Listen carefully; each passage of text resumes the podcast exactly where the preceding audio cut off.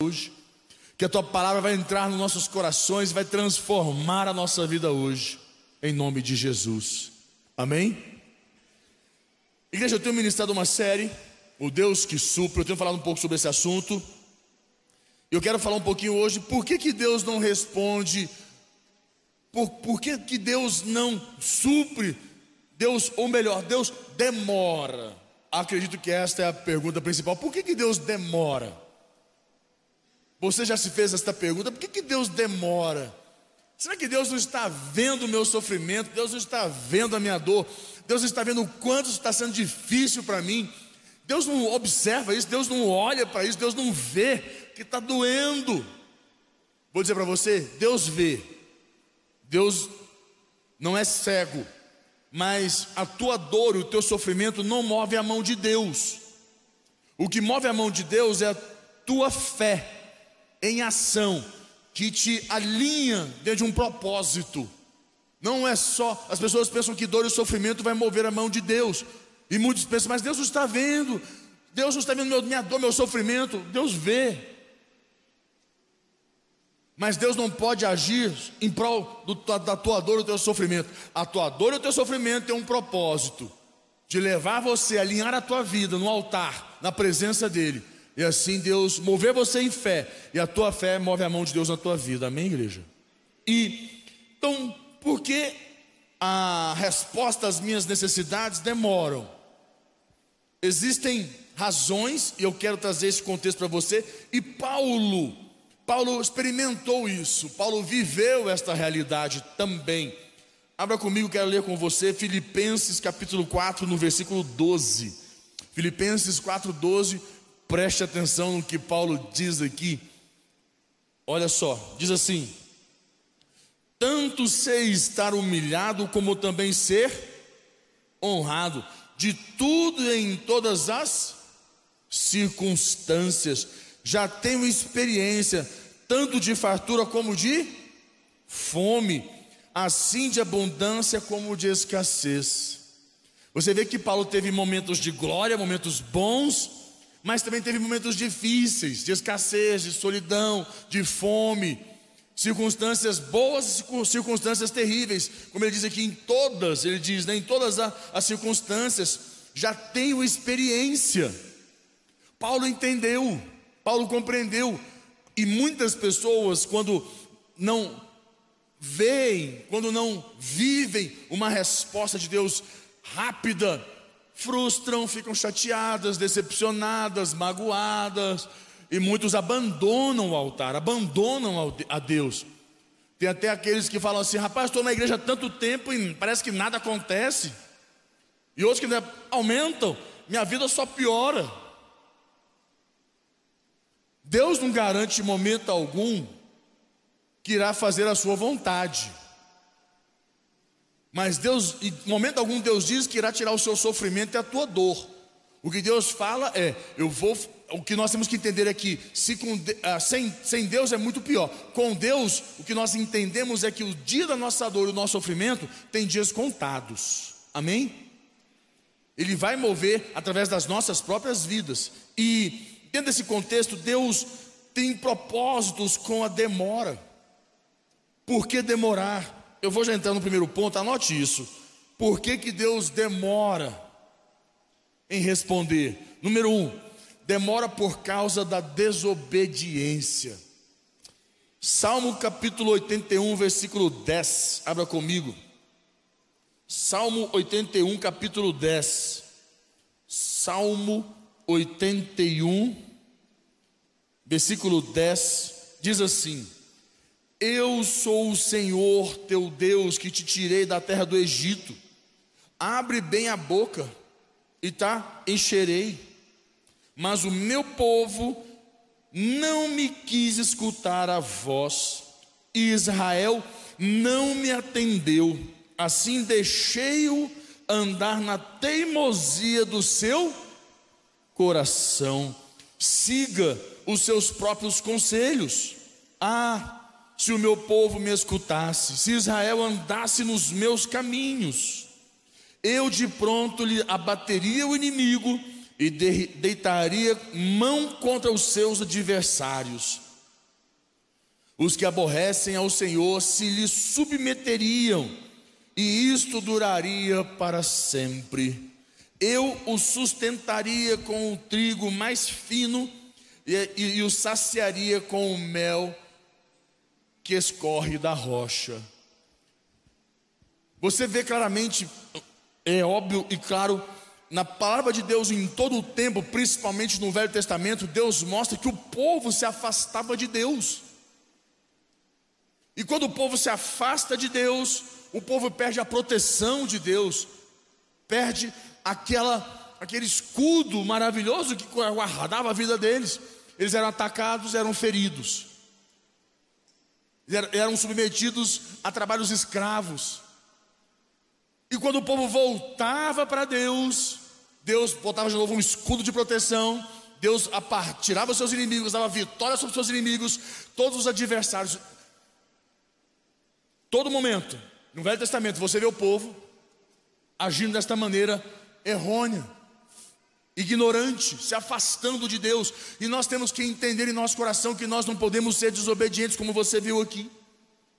O povo, Deus demora em agir porque o povo está longe na, na, na, posição da desobediência. Nós temos que estar alinhados em obediência com a palavra de Deus, com Deus. Segundo ponto, anote. Segundo ponto que é muito importante. Por que, que Deus demora em nos responder? Demora por causa da dúvida, da incredulidade que entra nos corações das pessoas. A dúvida, a incredulidade é algo impressionante. Tiago capítulo 1, versículo 6. Preste atenção. Vamos ler lá. Tiago. Cadê aqui? Tiago capítulo 1, capítulo 1, versículo 6. Olha o que ele diz aqui. Peça, porém, com fé. Em nada, em nada, em nada, em nada, duvidando Pois o que duvida é semelhante à onda do mar, impelida e agitada pelo vento. Quer dizer, quando ela passa, ela some. A incredulidade. Você já viu que na Bíblia, alguns momentos na palavra de Deus, existem aqueles momentos que a Bíblia diz assim: ó, não pôde fazer ali muitos milagres, devido o quê? À incredulidade daquele povo. Jesus ia numa cidade e não fazia muitos milagres, porque havia muita incredulidade no meio do povo. Outras expressões que a Bíblia coloca para nós diz assim: ah, teve uma interessante que os discípulos estavam com ele numa cidade e expulsaram eles. Eles entraram, fizeram alguns milagres, o povo expulsou eles daquele lugar. Expulsaram ele, mandaram embora. E os discípulos indignados falaram assim: Senhor, tu queres que a gente mande descer fogo do céu e consuma esse povo? Jesus disse: Eu não vim para matar as almas, mas para salvar as almas. Então você vai vendo em diversos momentos a atitude. Jesus mandava os discípulos: vocês vão nas cidades e vão evangelizar. Eles iam, e alguns eram expulsos da cidade, não podiam fazer nada devido à incredulidade do povo.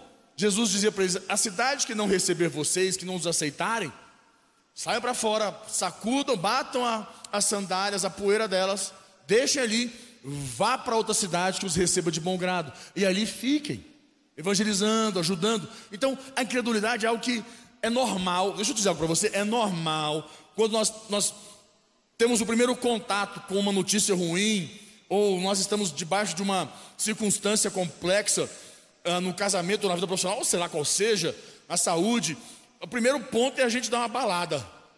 A gente observar e falar assim: nossa, não tem como fazer nada, o que, que pode ser feito aqui?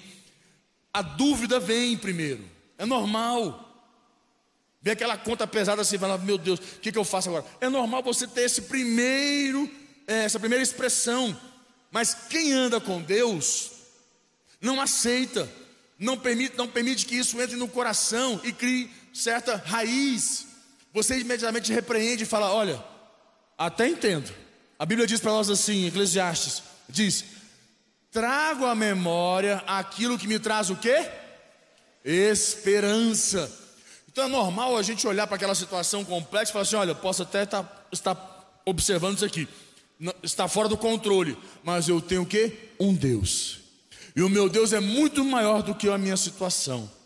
E Deus há de me dar o que? O livramento, a direção, a luz que eu vou tomar para este caminho em nome de Jesus. Amém, igreja?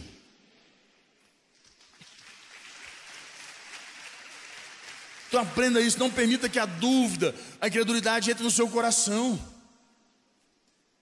E digo mais para você, por que, que muitos duvidam de Deus? Porque conhecem a Deus, não sabem só de Deus. Muitas pessoas sabem de Deus, mas nós temos que mais que saber de Deus, nós temos que conhecer a Deus. Terceiro ponto, anote. Por que, que Deus demora tanto em agir nas nossas vidas? Por que, que Deus demora? Vou te dar o terceiro ponto. Demora por causa da manipulação. Nós somos seres que manipulamos. Nós temos uma tendência a manipular, uma, tendência grande de manipular, querer manipular tudo e principalmente controlar. Sabe, a gente tem esse contexto dentro de nós, faz parte do ser humano controlar, querer tudo certinho, tudo arrumado, tudo do nosso jeito. E nós não manipulamos tudo, principalmente nós não manipulamos Deus. E a gente sofre com isso. E a gente quer manipular Deus em alguns casos. E é importante você compreender no seu coração que você se lembra de uma pessoa que tentou manipular Deus? A situação, Saul. O que, Saul fez? Saul chega, está lá no, enfrentando um exército gigantesco dos filisteus, cheio de gigantes no exército. Chega um doido e começa a afrontar o povo de Israel. Aquele povo começa a permitir que aquela afronta entre no coração deles. Eles sabiam de Deus, mas não conheciam a Deus. Eles começam a ter medo e começam a fugir. O tempo vai passando e aquela afronta vai crescendo, tomando é, é, robustez, digamos assim, e o povo começa a fugir, com medo.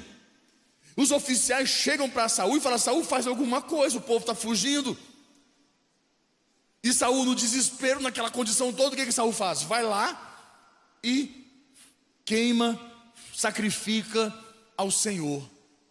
Era prática antiga sacrificar a Deus e pedir a Deus uma direção para a batalha. Só que o profeta ia naquela condição, naquela situação, ali o profeta, junto com todos, fazia o sacrifício, o holocausto, e Deus trazia uma resposta: vai para a batalha, não vai para a batalha, volta para casa, fique aqui, faz isso, faz O profeta dava direção ao sacrifício, trazia uma resposta. E Saul não entendeu que era tempo dele esperar e confiar em Deus. Saul não entendeu que poderia ter um exército inteiro ali. Um exército inteiro, mas um exército sem Deus ele não é nada. E Saul não entendeu que poderia todo mundo ir embora. Todo mundo podia ir embora. Ficasse só Saul e Deus.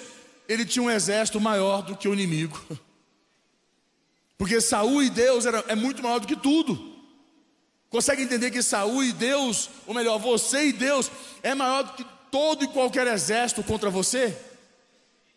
Então não tente manipular as situações. Muitas pessoas tentam manipular, gastam rios de dinheiro tentando manipular. Saul tentou, e ali naquele momento, quando ele sacrificou 1 Samuel, não vou ler para você, 1 Samuel 13, versículo 9 e 10 mostra que Saul sacrificou. E naquele momento em diante ele perdeu o reinado dele. Ele perdeu a qualificação de rei, pois tentou manipular algo que não se manipulava. Cuidado com o controle. Cuidado com essa mania de manipular, querer tudo do seu jeito. As mulheres em especial, amém, mulheres? Porque mulher é o seguinte: a mulher gosta de controlar. Os homens também gostam, mas as mulheres gostam um pouquinho mais. Combina um horário com a sua mulher e não chega para você ver. Ah, combine. E vai a algum lugar que ela sabe quanto tempo você vai gastar para fazer a, o que você vai fazer, chega atrasado. Você foi tanto tempo, mas você demora tanto tempo para fazer isso, por que você demorou mais? E quando falta um funcionário, falta alguém, tem alguma quebra, um filho fica doente, ela surta. Porque está acostumado com tudo o quê? Certinho, no horário, organizado. Não pode. As pessoas precisam aprender a controlar menos. Uma das grandes características da liderança é você delegar, você liberar, você permitir isso. Saber administrar essas quebras, o controle. Nós não controlamos tudo e nem devemos. Agora, manipular, entra no contexto, manipular Deus, vai só retardar a mão de Deus de agir na sua vida. Quarto ponto, anote. Por que, que Deus demora em responder? Por causa da motivação errada.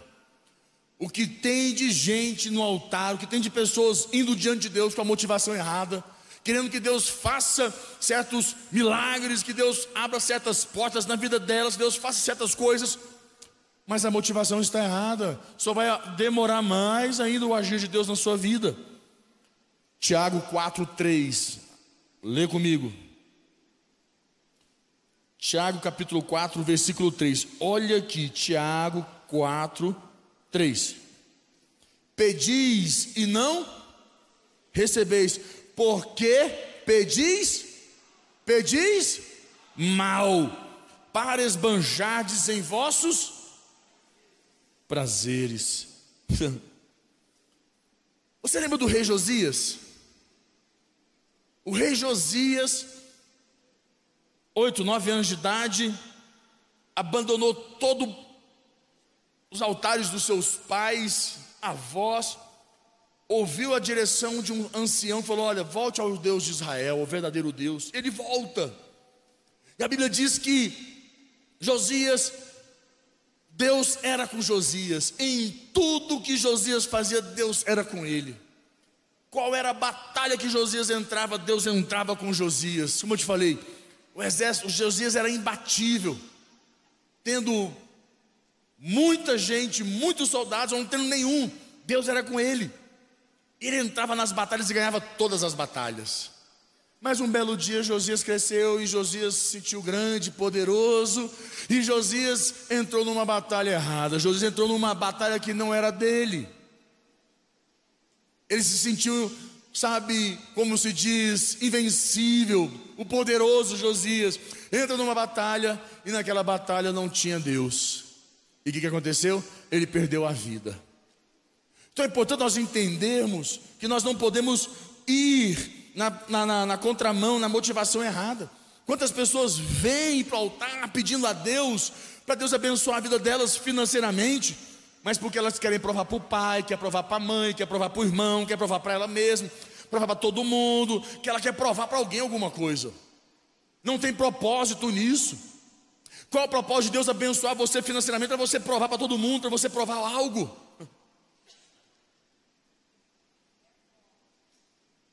Nós não ficamos, nós não prosperamos financeiramente para provar nada para ninguém, nem mesmo para nós. Nós prosperamos financeiramente porque tem um propósito de Deus nas nossas vidas, para que o nome dele seja exaltado em nossas vidas, para que ele cresça e a gente diminua. Mas o ser humano é o seguinte: o cara vai falar, meu Deus, que o teu nome cresça na minha vida, mas que eu cresça mais ainda. O orgulho nos faz fazer certas coisas. Lembra que a Bíblia diz assim para nós: o orgulho, a Bíblia diz assim, ó, Deus rejeita o soberbo, mas dá graça a quem? Ao humilde. O orgulhoso, o orgulho faz as pessoas fazerem coisas, achar que devemos ter o que os outros têm, o que é dos outros, fazer o que os outros fazem, fazer mais do que os outros, ser como ou melhor do que os outros. E não é esse o propósito, a motivação está errada. Não tem propósito nisso, não tem bênção de Deus. Não vai ter resposta de Deus, não vai ter a força, a unção de Deus nesse contexto da tua vida. Quinto ponto, anote. Por que, que Deus demora em responder? Por causa da irresponsabilidade. Estava contando mais cedo o caso de um discípulo que é da área de TI e ele confortável, dando um bom dízimo, trabalhando com uma equipe, uma estrutura forte, super bem. É, o que acontece com essa pessoa, esse irmão? Aparece um negócio.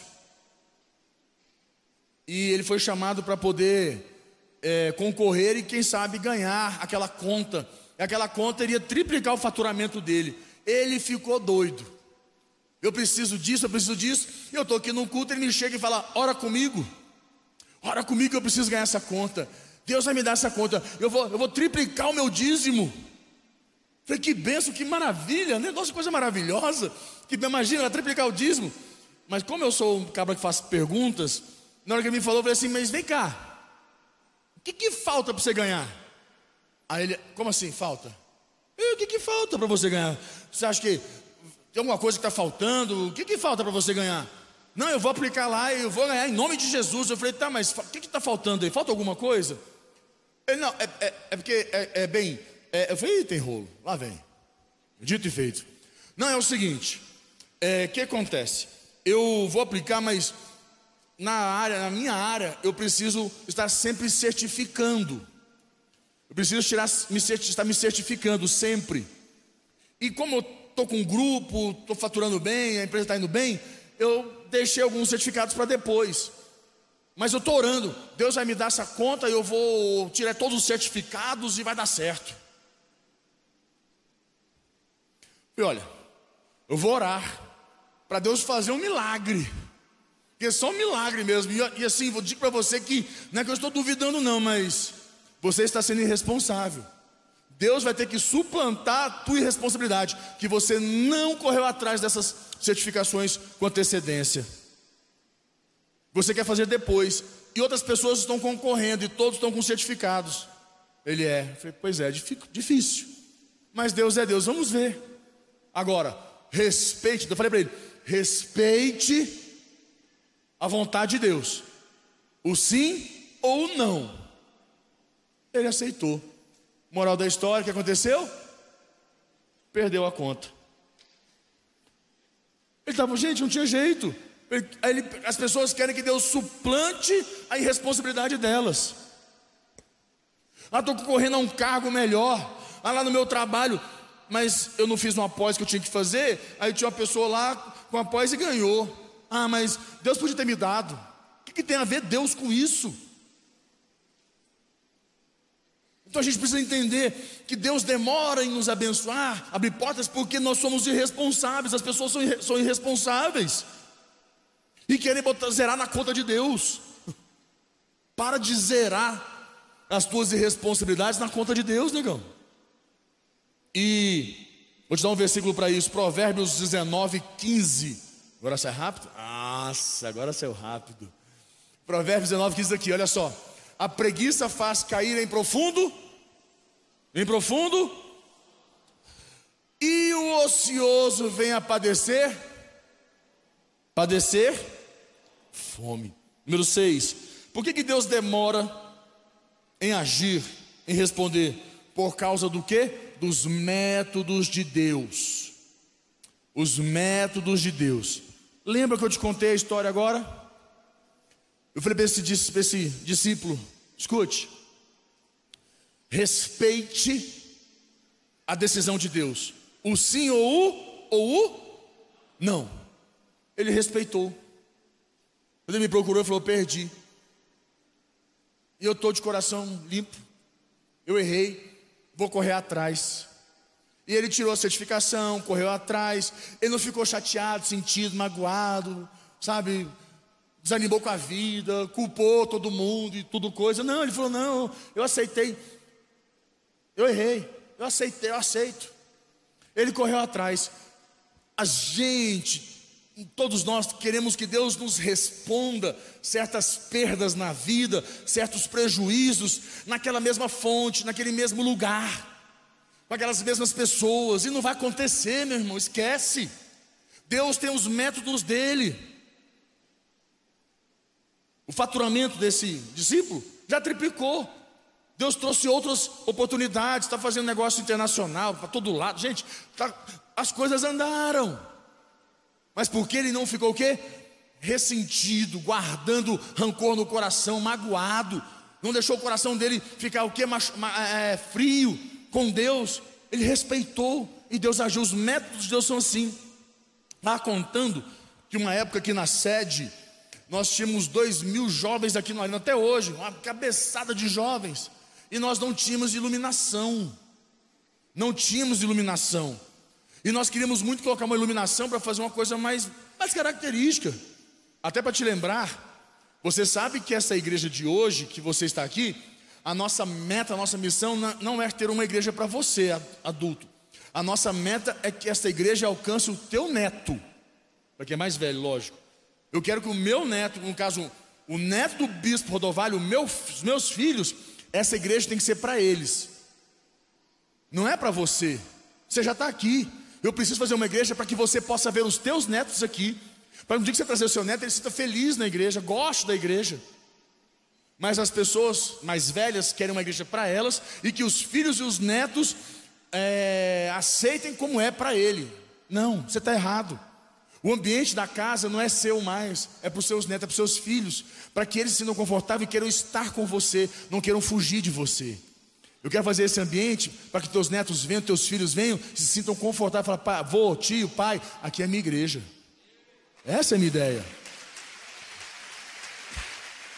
E nós estávamos aqui, e a gente queria muito uma iluminação top aqui. Nós fizemos até uma proposta na época. Eu falei: olha, eu tenho uma proposta. A gente compra a iluminação, a gente, faz uma, a gente vai fazer um movimento e vamos comprar essa iluminação.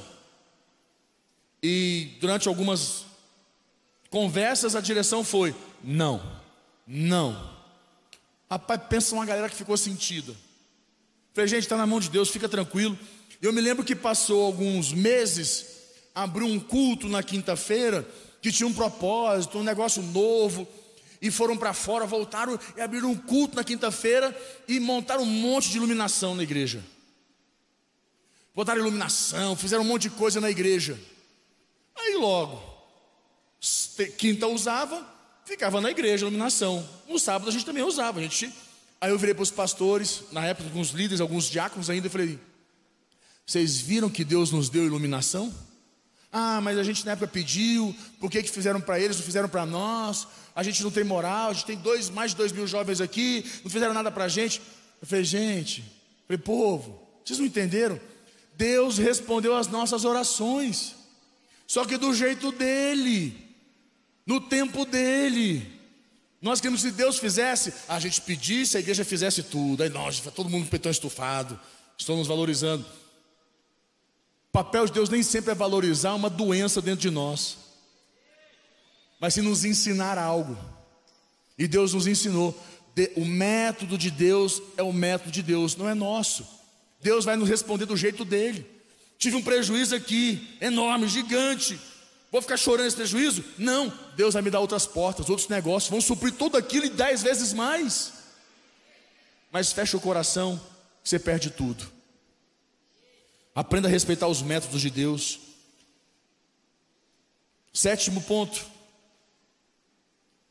Por que, que Deus demora?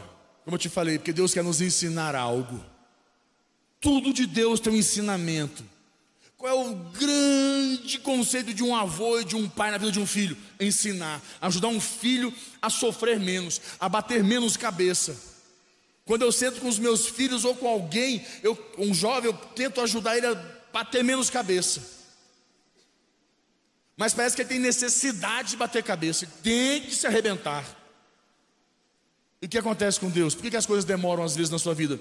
Porque Deus está deixando você se arrebentar. E não é que você ficar mais humilde, e vê que você não dá conta, e o altar e chorar, aí ele te ajuda, aí você já aprendeu. Infelizmente, a vida para muitas pessoas tem aqueles que aprendem muito com os erros e tem aqueles que aprendem pouco com os acertos. Equaliza isso, comece a aprender mais com os acertos dos outros.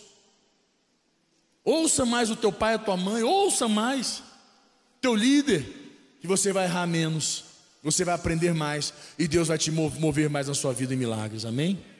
E a última, Deus demora por causa do coração duro das pessoas.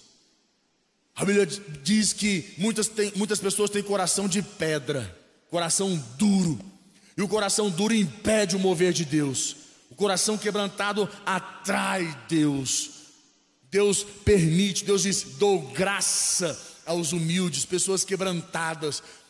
Como a Bíblia também diz para nós: os puros de coração verão a Deus. Quantos querem ver Deus aqui? Então deixa teu coração ficar amargo, machucado, frio, endurecido, sentido, ressentido. Feche teus olhos, vamos orar. Meu Deus, nós colocamos nossas vidas nas mãos do Senhor. Meu Deus, nós invocamos o Teu nome. Meu Deus, nós chamamos à existência o Teu poderoso poder no nosso meio. Pai, que esta semana, você está me ouvindo aí, Fala com Deus, você aqui na igreja, fala, Senhor, que esta semana o Senhor possa aquecer o meu coração e trazer a minha mente, a minha memória, o Senhor possa me, me mostrar aonde eu estou falhando. Que eu possa alinhar essa rota na minha vida. Já vi o seu amor fazer milagres, você me sustentou até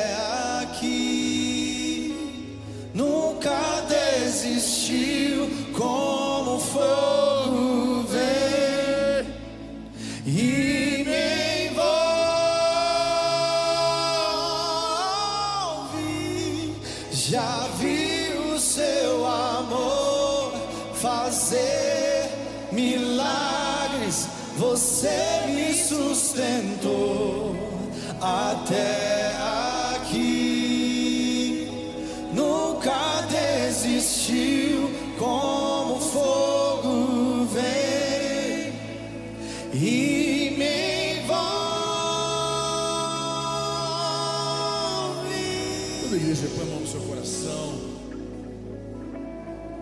Fala assim comigo, Senhor Jesus, eu te recebo como único Senhor e Salvador da minha vida. Pai, perdoa os meus pecados. Escreve, Senhor, o meu nome no livro da vida. Amém?